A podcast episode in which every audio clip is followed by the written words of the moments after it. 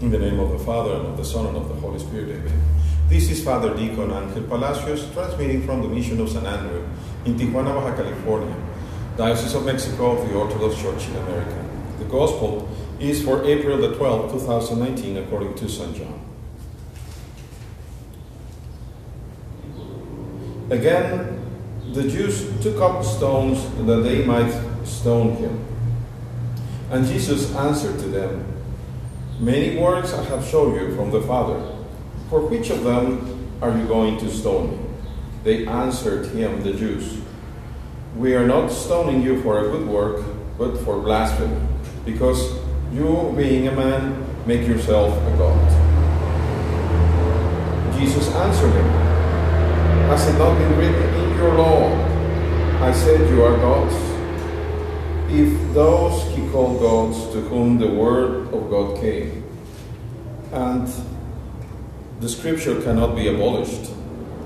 Him whom the Father sanctified and sent into the world, you say that he blasphemed because he said that he is the Son of God?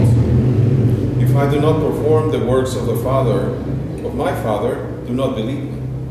But if I do, believe, believe me, even if you don't believe, even, even if you don't believe me, believe the words, that you may know and continue to know that the Father is in me and I am the Father.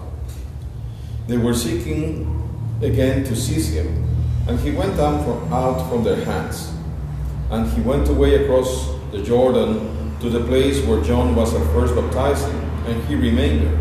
And many came to him and were saying, John indeed, John indeed made no sign, but everything John said about this man was true. And many believed in him there. Glory be to thee, O God, glory be to thee. Why are the Jews trying to stone the Lord? We, I read the Gospel exactly the way it is written, but only the segment that the Roman see would like to, to hear. All chapter 10 talks about himself, the Lord. He is the door. Whoever enters not through the door is a robber that only came to rob, to kill, and destroy. Why is that? He is the good shepherd that gives his life for the sheep. Why is it that Rome does not want you to hear those? Because you're going to get bored? No, because you are going to be asking yourself, which I hope that you do. Who do you know anyone that seems to be like a priest that comes to rob, kill, and destroy? Does that not sound like those pedophiles, homosexuals, priests that go along with women, that have these sexual encounters with women and stuff like that? That steal the money from the church for their own personal goods? You see, there are many who are sick because in their heads, in their hearts, they are pedophiles, they are homosexuals. And they decide to have this profession. That is why it's not a vocation. They did not choose. Rather, yeah, we, when we are called, we do not choose. We are called. And we choose whether to accept or not.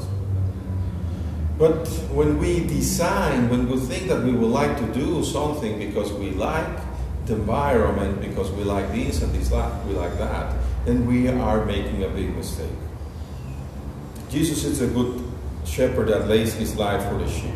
Are you willing to lay your life serving the sheep, being poor, being condemned, being rejected? Really? Is, is that what you want to do? In the end, what's important to say today and to ask ourselves what are our works? And especially, what are the works of those that present themselves as priests? Do they put their lives for issues? If they do, if they truly do, in obedience, in humbleness, in service, in love, always, then you know that you have a good priest. If they don't, then you also know.